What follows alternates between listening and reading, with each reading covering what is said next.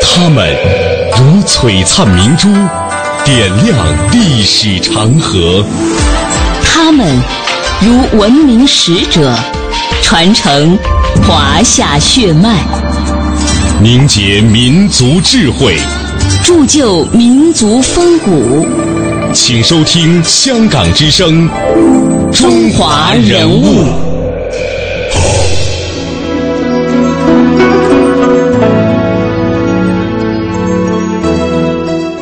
品读中华人物，启迪智慧人生。各位好，我是郑博。大家好，我是君阳。欢迎各位锁定中央人民广播电台香港之声数码广播三十二台的《中华人物》。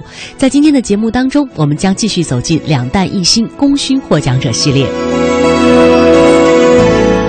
在一九五八年八月的一天，当时的二机部副部长钱三强对一个三十四岁的年轻人说了这么一句话：“中国要放一个大炮仗。”要调你去参加这项工作，这句话一出来啊，这个年轻人就开始了长达二十八年的隐姓埋名的岁月。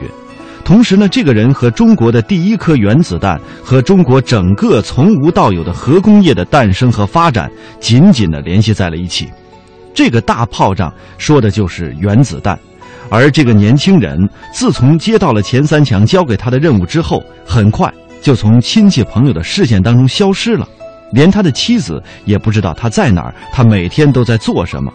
直到一九八六年六月的一天，他的名字突然同时出现在了全国各大媒体的报道之中，一个埋藏了二十八年的秘密也随之浮出了水面。那么他是谁呢？接下来我们首先通过中央台难忘的中国之声采制的一段录音来认识他。核武器事业是成千上万人的努力。才能取得成功的。我只不过做了一小部分应该做的工作，只能作为一个代表而已。这是被誉为中国两弹元勋的邓稼先留给世人的声音。上世纪六十年代，中国研制的原子弹和氢弹爆炸成功，震惊了世界。然而，直到多年以后，邓稼先的名字才开始为人所知。一九五零年，二十六岁的邓稼先。在美国取得博士学位以后，辗转回到祖国。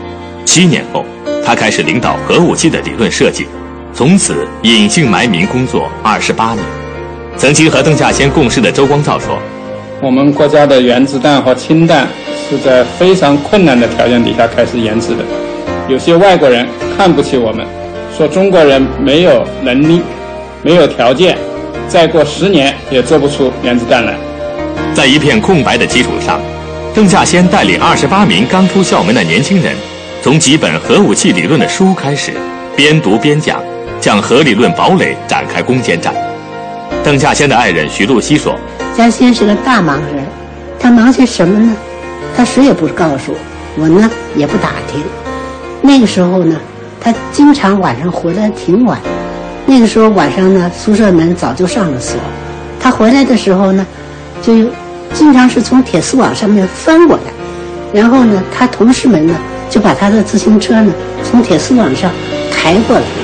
五、四、三、两、幺，起爆！一声惊雷冲天起。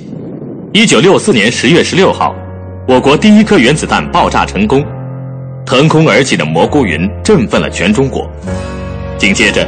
一九六七年六月十七号，我国第一颗氢弹爆炸成功。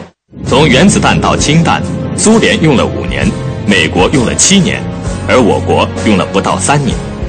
作为庞大系统工程的组织者，邓稼先说：“他一不为名，二不为利，工作的目标就是要奔向世界先进水平。”一九八六年七月二十九日，为中国核武器事业奉献毕生精力的元勋邓稼先与世长辞。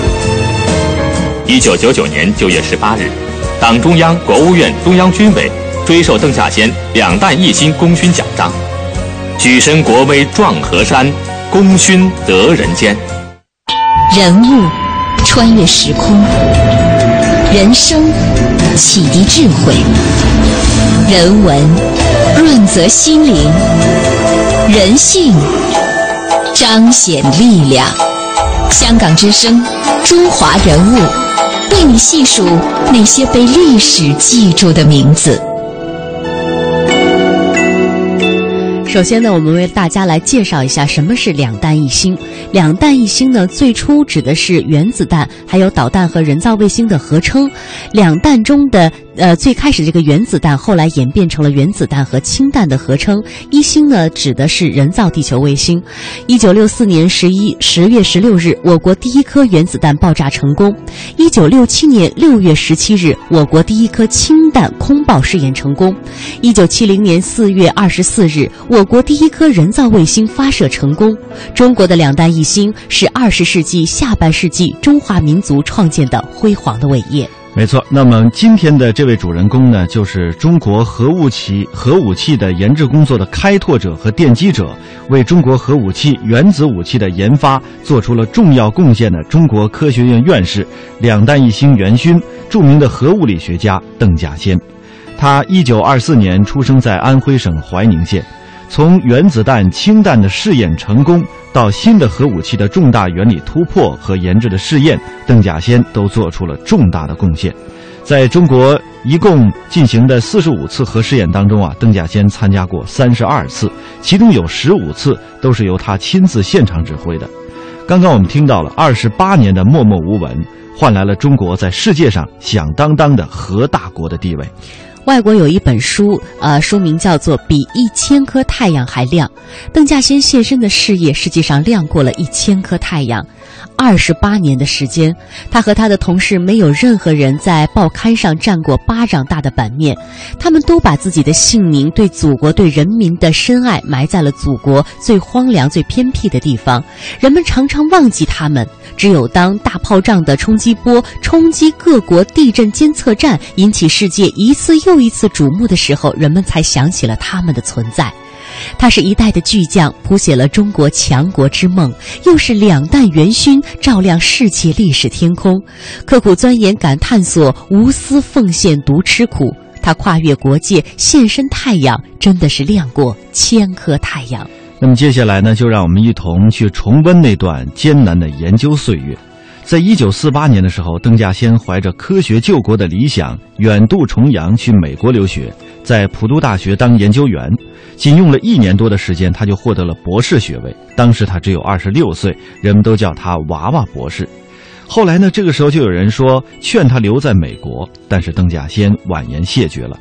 一九五零年的十月，他怀着一颗报效祖国的赤子之心，放弃了优越的工作条件和生活环境，和二百多位专家学者一起回到了国内。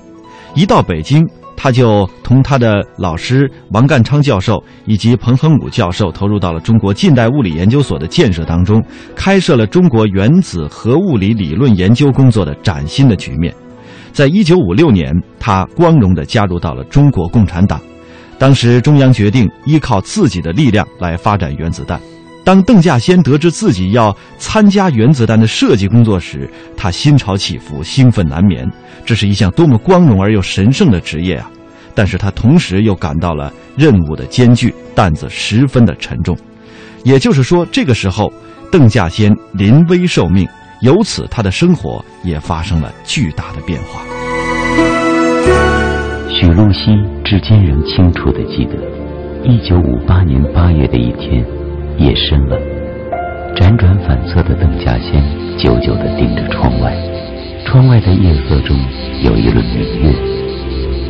他回忆说，邓稼先喜欢月亮，常望着月亮出神。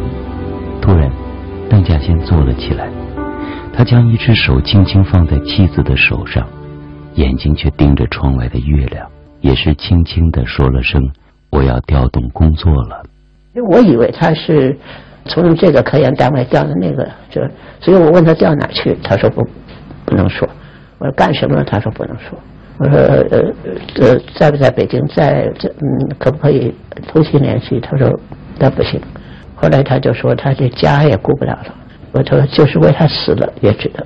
是什么样的工作要他下这样的决心？邓稼先没有回答，却说道：“家里的一切都托付给你了。”那一夜。徐露西哭了，但她还是没想到，为这次调动付出的代价，将是夫妻俩寂寞的人生。向来不爱照相的邓稼先走进了照相馆，与妻子和一双儿女留下了这张全家福。那一年，邓稼先三十四岁。邓稼先被任命为中国研制原子弹的理论设计负责人，但许露西以为只是普通的工作调动，她根本想不到丈夫是去造原子弹。因为邓稼先的专业虽然是核物理，但建国初期，新中国能造桌子椅子，能造茶碗茶壶，能种粮食，能把小麦磨成面粉，还能造纸。毛泽东说。但是，一辆汽车、一架飞机、一辆坦克、一辆拖拉机都不能造。没有人知道邓稼先在哪里工作。他白天消失，晚上神秘的回家。其实，他那时工作的地方与家只隔着一站路。严格的保密纪律让邓稼先的生活方式完全变了。他从此没有发表过一篇论文，没有做过一次学术报告。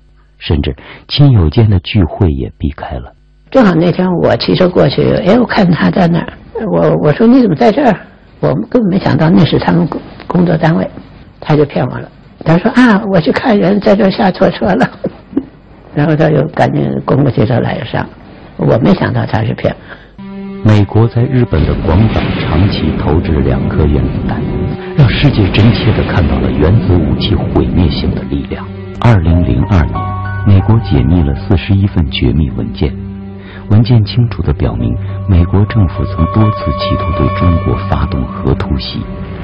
朝鲜战争期间，装有原子弹的导弹一度运至日本冲绳岛，美国人扬言要将核武器当作普通炸弹来用。国际舆论称，自广岛长期被毁后，没有任何一个国家像新中国一样临近核威胁。居里夫人的女婿，一生为和平而战的法国物理学家约里奥·居里，通过自己的中国学生转告毛泽东：要保卫世界和平，就要反对原子弹。你们要反对原子弹，必须自己先有。邓稼先就是在这样的背景下出任核研究院理论部主任，理论设计是制造原子弹的龙头。那天。邓稼先接受任务时，第一个反应就是“我行吗？”而这时的理论设计小组只有邓稼先和几个刚毕业的大学生，而美国第一颗原子弹的科研队伍，仅诺贝尔奖得主就有十四人。一九五七年十一九五七年，中苏国防新技术协定签订。苏联表示援助中国研制原子弹，中国用农产品交换苏联的教学模型和图纸资料。中国人充满期待，希望在苏联指导下缩短研制周期和战线。但事实上，即使在常规武器上，苏联老大哥也只允许中国人仿制他们将要停产的武器装备。当时的邓稼先面对的环境究竟有多么的艰苦？我们来和大家一起了解一下。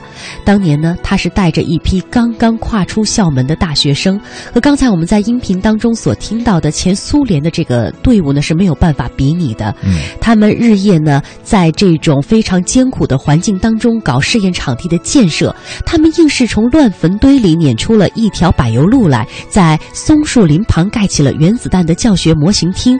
没有资料。缺乏试验条件的情况下，这个时候的邓稼先是担起了探索原子弹理论的重任，他自己呢还要当好这个原子弹设计先行工作的龙头，他自己带领大家刻苦的学习理论，靠自己的力量搞尖端科学研究，同时邓稼先向大家推荐了一揽子的书籍和资料，他认为这些是探索原子弹理论设计奥秘的向导。由于这些书都是外文书，而且都只有一份，邓稼先只好组织大家都来阅读，一个人念，大家译，连夜来进行印刷。说到底啊，就是大家一心就想解开这个原子弹科学之谜。当时他们在北京的近郊啊，很多科学家们呢决心这个充分发挥集体的智慧，来研制出我国这颗蒸汽弹。那个时候条件太艰苦了，所以说当时的同志们呢，使用算盘进行极为复杂的原子理论计算。为了演算出一个数据，一天三班倒，算一次要一个多月的时间，算九次就要花费一年多的时间。当时又请物理学家从这个概念出发进行估计，呃，确定正常的话呢，常常会工作到天亮，这是他们的这个日常的这种工作的时间。同时，为了让他同呃在工作在一起的这些年轻人啊得到一个充分的休息，所以说呢，在工作之余，常常是呃搞一些娱乐活动，总是抽空呢，邓稼先和年轻人玩十几分钟的木马游戏。有一次，他们的教授王干昌看见了他们在玩这种游戏啊，老教授非常的这个好奇啊，就说这是一种什么玩法呢？这是在做儿戏呀。这邓稼先说，这叫互相跨越，这是一种亲密的同志关系。同时呢，正是靠着这种亲密的关系，邓稼先和同志们一起克服了一个个的科学难关，使我国的两弹研制以惊人的速度在发展。他们所面对的环境不仅是艰苦，有的时候呢，甚至是有生命危险的。比如说一次地下核试验，其中的一个机器呢出了一些故障。当时有人建议说，把机器拉上来查看，但是这样呢也非常的危险。为了把危险安全留给大家，他把危险留给了自己。呃，在寒冷的戈壁滩上，邓稼先亲自下井去解决问题。开庆祝会的时候，由于他休息不好，他只喝一小杯酒就倒下了。后来有人量了一下他的血压，竟然为零，一直抢救了两天两夜。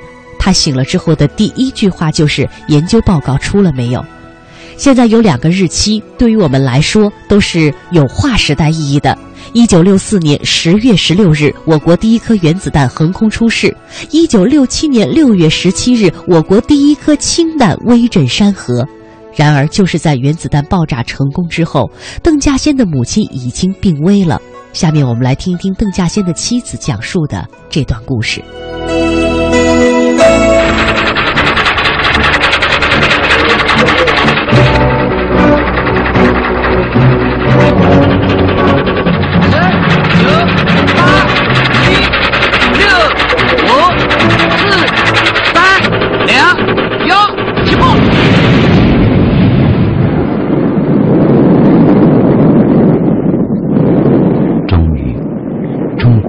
原子弹爆炸了，时间是一九六四年十月十六日下午三点。几乎在爆炸的同时，美国总统约翰逊在被窝中被人叫醒，但他在随后发表的广播讲话中称：“红色中国爆炸的原子弹是一个非常差劲的东西，他要达到做核武器的能力还有很多年。”然而，当美国人通过大气云层的取样分析，得到的结论却是中国原子弹爆炸当量远超过美国当年砸在广岛、长崎的两颗原子弹有了原子弹，打破了美苏核垄断。一个月后，在中美大使级第一百二十三次会谈上，美国代表第一次使用了“中华人民共和国政府”称谓。日本记者这样写道：“在中国罗布泊这团蘑菇云的辐射之下，人类的战争即将放慢脚步。”当天晚上一成功，好家伙，那北京那个满街上满街都是人呢，外面一车一车的号外，大家抢着号外，满街都是人呢。我父亲徐德恒。他很高兴，他拿着这个一双号外就高兴极了，在那儿，恰好是阎继慈来了。阎继慈是中国科学院的副院长。我父亲就问阎继慈：“谁有本事把中国原子弹搞出来了？”阎伯伯就大哈哈大笑，说：“你还问我？去问你女婿去吧。”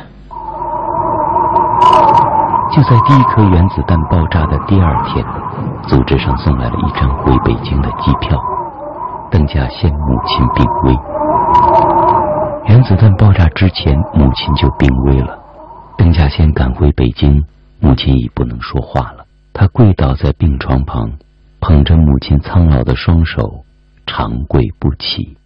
溯华夏五千年，英才辈出；激扬文字，书写风流。跌宕声韵，记录千秋；征战沙场，气吞山河。这里是香港之声，中华人物。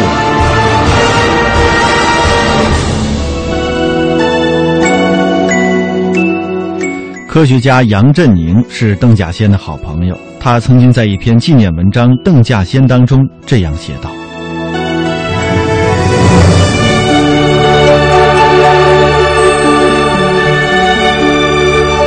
一百年以前，甲午战争和八国联军时代，恐怕是中华民族五千年历史上最黑暗、最悲惨的时代。只举一八九八年为例。”德国强占山东胶州湾，租界九十九年；俄国强占辽宁旅顺大连，租界二十五年；法国强占广东广州湾，租界九十九年；英国强占山东威海卫与香港新界，前者租界二十五年，后者租界九十九年。那是中华民族任人宰割的时代。是有亡国灭种的危险的时代。今天，一个世纪以后，中国人民站起来了。这是千千万万人努力的结果，是许许多多可歌可泣的英雄人物创造出来的伟大胜利。在二十世纪人类历史上。这可能是最重要、影响最深远的巨大转变。对这一转变做出了巨大贡献的，有一位长期以来鲜为人知的科学家——邓稼先。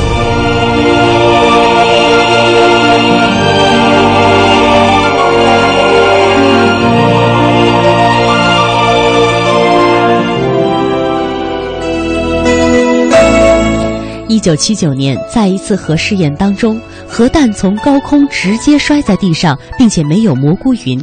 当时作为理论设计总负责人的邓稼先不顾旁人的劝阻，硬是登上了吉普车，亲自进现场去寻找碎片。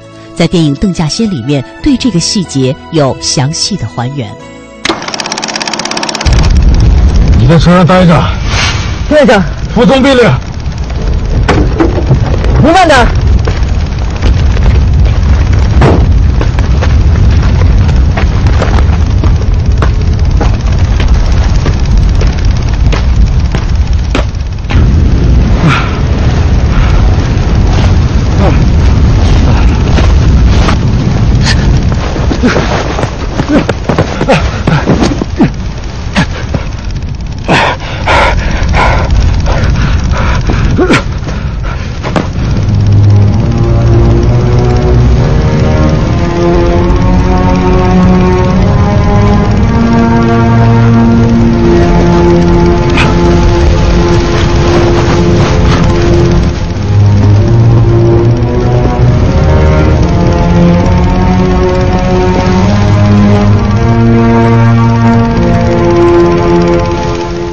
来弄清楚了，这次事故是因为降落伞没有打开。邓稼先放心了，但他同时也知道，自己受到了一次致命的伤害。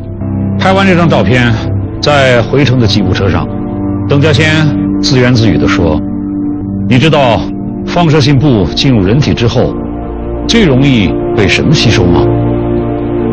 然后自己回答说：“骨髓。”然后又说：“你知道进入人体后半衰期是多久吗？二百年。一九八零年以后，邓稼先衰老的特别快，头发白了，工作也特别容易劳累。一九八五年，他终于住进了医院，得了癌症。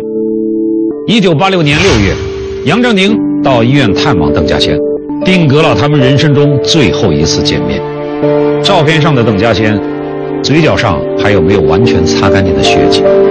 因为我们看见他是在微笑，可他的身体里正在大面积的出血，并且止都止不住。一九八六年七月二十九日，邓稼先因癌症不幸逝世，享年六十二岁。接下来，我们来听听后人对他的评价。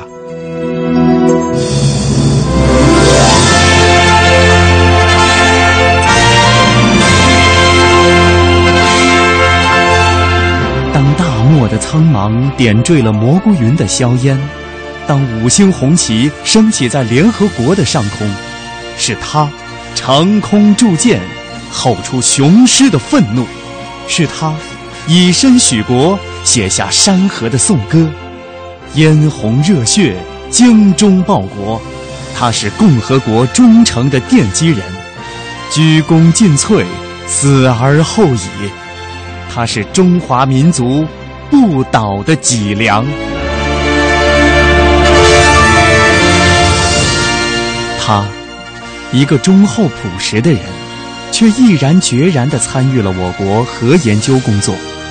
他，一个默默无闻的人，戈壁的风沙吹散了他的姓与名。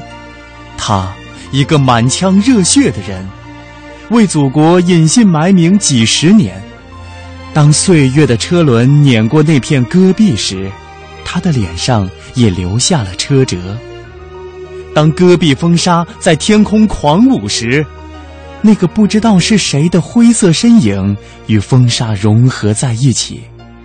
他是党最忠心的儿子，他是中华民族的骄傲。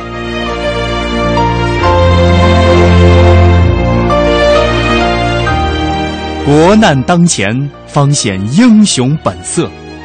为了一个坚定的信念，他面对重重困难，无所畏惧，勇往直前。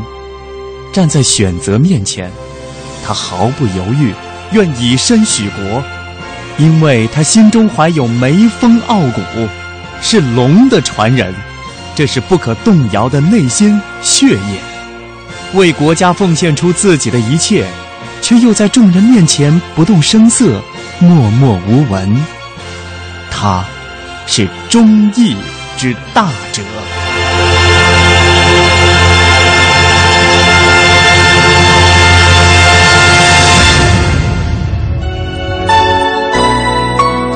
好，中华人物被历史记住的名字。今天我们带您走进的是两弹一星元勋，著名的核物理学家邓稼先。